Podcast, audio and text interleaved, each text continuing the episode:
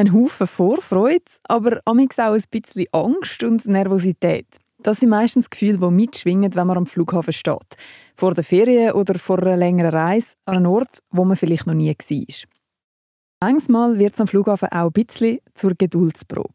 Kennt ihr das zum Beispiel, wenn ihr beim Sicherheitscheck ansteht und die vor euch merken wirklich erst beim Umbiegen ins Kistchen, dass es noch ein Parfüm, ein Nagelscherli und zwei grosse Sonnencreme dabei haben.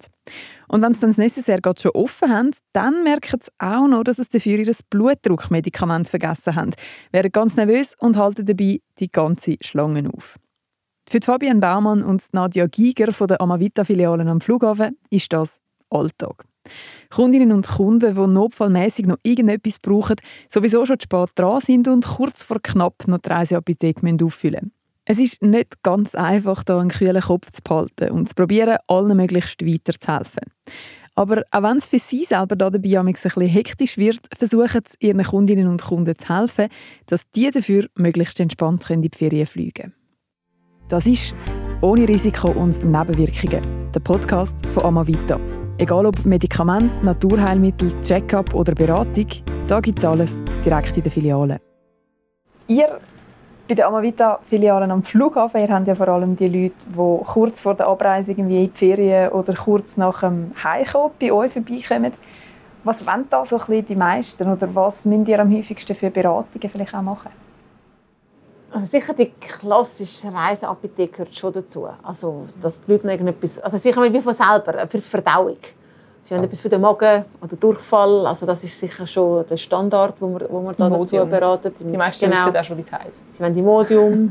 dann ist vielleicht noch Reiseübelkeit das Thema. Ähm, dann kommt es halt darauf an, ob man noch weiter aus, also auch nachfragen oder ausbaut. Also ich meine, man kann natürlich dann auch noch, das nächste Thema ist vielleicht Insektenstich oder der Muckenschutz. Also du merkst schon, also viele wo, wo reisen, also wo weiter weg gehen, die, die haben sich mit dem Thema Muckenschutz auch befasst. Also die kommen schon auch und sagen, haben sie noch Muckenschutz? Genau. Aber ich würde schon sagen, so Verdauung und, und, und Mucke ist sicher so das Gängigste, was wir, was wir brauchen. Und das ist eigentlich, also mich erstaunt immer ein bisschen, wie viele Leute wirklich bei uns äh, noch Sonnencreme kaufen. Also wir verkaufen das ganze Jahr durch extrem viel Sonnencreme. Ja. genau. Gibt es da sonst noch so ein Last-Minute-Käufe, also Produkte, die man typisch noch schnell holt, bevor man dann losgeht in die Ferien? Also was mir so im Transit auch noch aufgefallen ist, gerade die Leute, die so in Ferienstimmung sind, haben zum Teil auch so ein bisschen so ah, ich gönne mir jetzt noch etwas und dann kaufen sie irgendwie nur eine Gesichtsmaske oder sie nehmen ähm, einmal ein bisschen teure Lippenpomade, so ein bisschen, ja, etwas, mal etwas Schöneres, blöd gesagt. Ähm, oder sie kaufen sich noch so ein Nackenküsschen für das Flugzeug. Ja, so, ja, so genau. Sachen. Und merken Sie das auch, dass die Leute zum Teil dann eben vergessen haben, so ein bisschen Essentials zu packen oder dass am Zoll dann die zu grossen Zahnpasta zum Beispiel weggenommen worden sind? Mhm.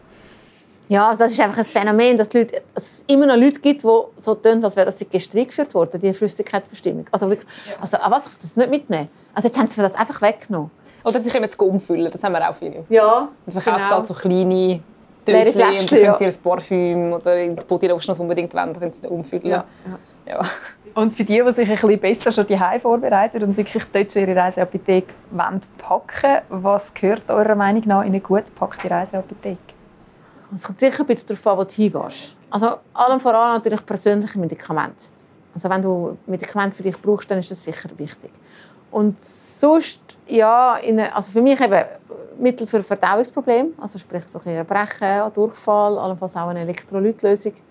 Ich würde auch immer ein Schmerzmittel mitnehmen, ein Verkältungsmittel, je nachdem, so ein Nasenspray finde ich persönlich auch nicht schlecht, weil eigentlich gibt es ja nichts Schlimmes, als wenn du in der Ferien bist und die Nase ist irgendwie verstopft oder so.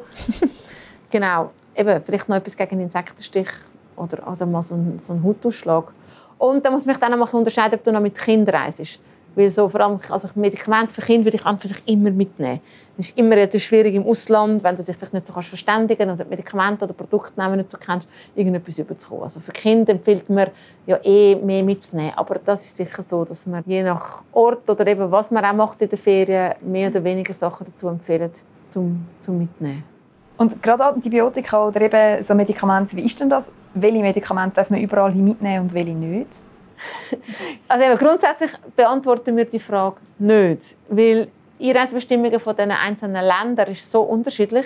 Das gehört zur Reisevorbereitung. Also wir können auch nicht die Verantwortung übernehmen und sagen, mit dem können Sie dort problemlos einreisen. Weil es gibt Länder, wo du kannst unter Umständen verhaftet werden, wenn du einfach den falschen Wirkstoff dabei hast. Und ich meine, das ist äh, nicht etwas, was wir können und wollen verantworten. Also das, das sagen wir dann den Leuten bewusst. Also entweder fragst du noch beim Check-in-Schalter oder im Prinzip müsstest du dich fast im Vorfeld bei der, bei der Botschaft oder, oder weiss nicht wo im Auswärtigen Amt erkundigen, was, was darfst du mitnehmen und was nicht.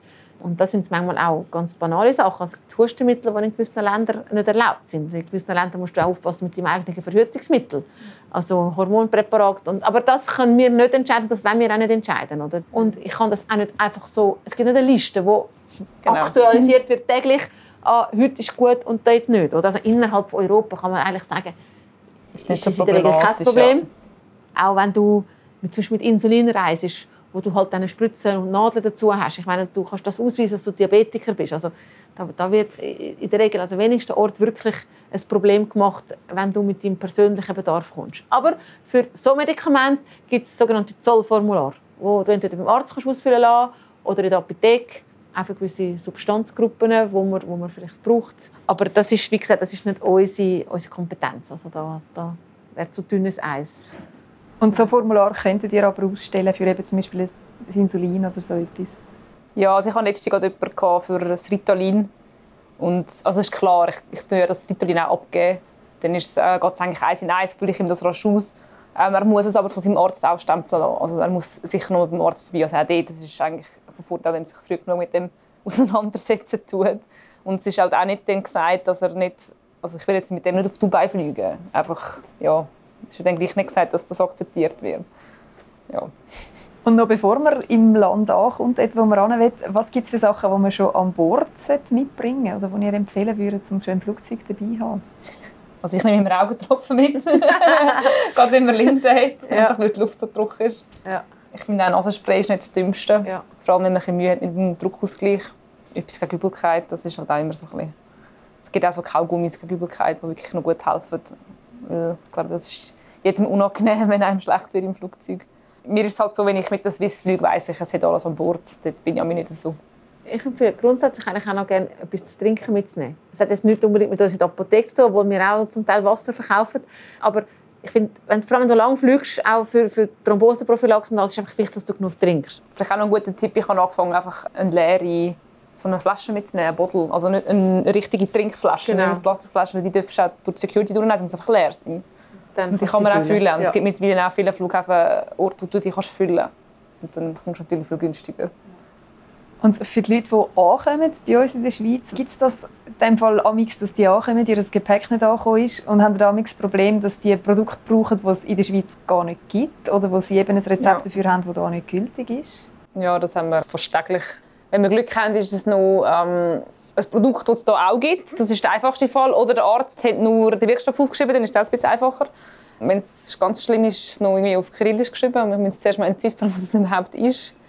Aber ich habe wirklich auch schon Medikamente gehabt, die es bei uns nicht gibt. Und dann haben wir zum Glück so ein Pharmavista, so eine Plattform, wo man es suchen kann, also wo international suchen kannst. Und dort zeigt es dir dann auch an, ob es eine Schweizer Alternative gibt. Und wenn es das gibt, ist es super. Und sonst, also das haben wir auch wirklich schon gehabt. Wir müssen sie halt auch wirklich zum Arzt schicken und sagen, schau, sie müssen sich wie neu abklären lassen und müssen ihnen etwas von da empfehlen, was es bei uns gibt, weil das, was sie da brauchen, ist bei uns nicht erhältlich. Aber ja. den, also Leuten ist dann meistens auch klar, dass, sie das, ja, dass sie das die einzige Lösung ist und die gehen dann auch.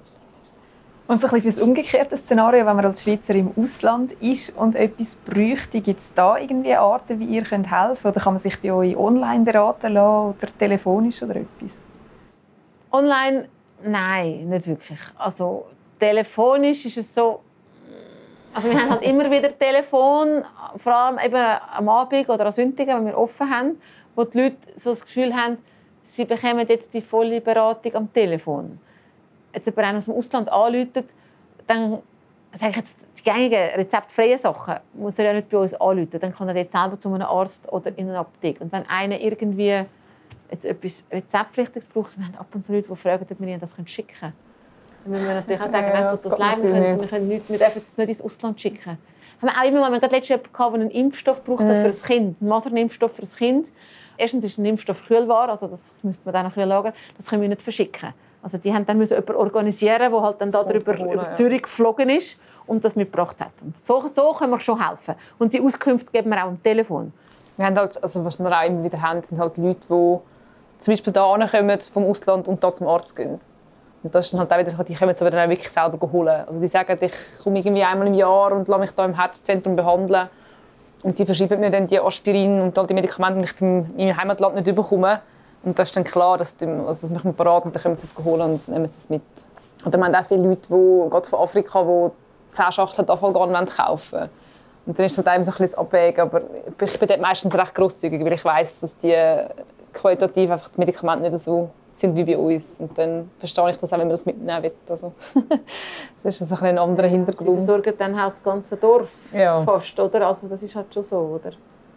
Und genau, wir hatten letztes Jahr einen Arzt von Uganda und er hat gesagt, er kauft Medikamente quasi für seine Patienten selber. Also er kauft das Medikament an und nimmt sie dann mit, dass er sie seinen Patienten verteilen kann. Also das, ist, ja, das können wir uns irgendwie nicht so vorstellen, da, aber genau. Und eben, ihr habt ja eigentlich den ganzen Tag mit Leuten zu tun, die, die am Kommen sind und am Gehen sind und von der ganzen Welt. Ähm, was sind denn eigentlich eure Lieblingsdestinationen für euch selber?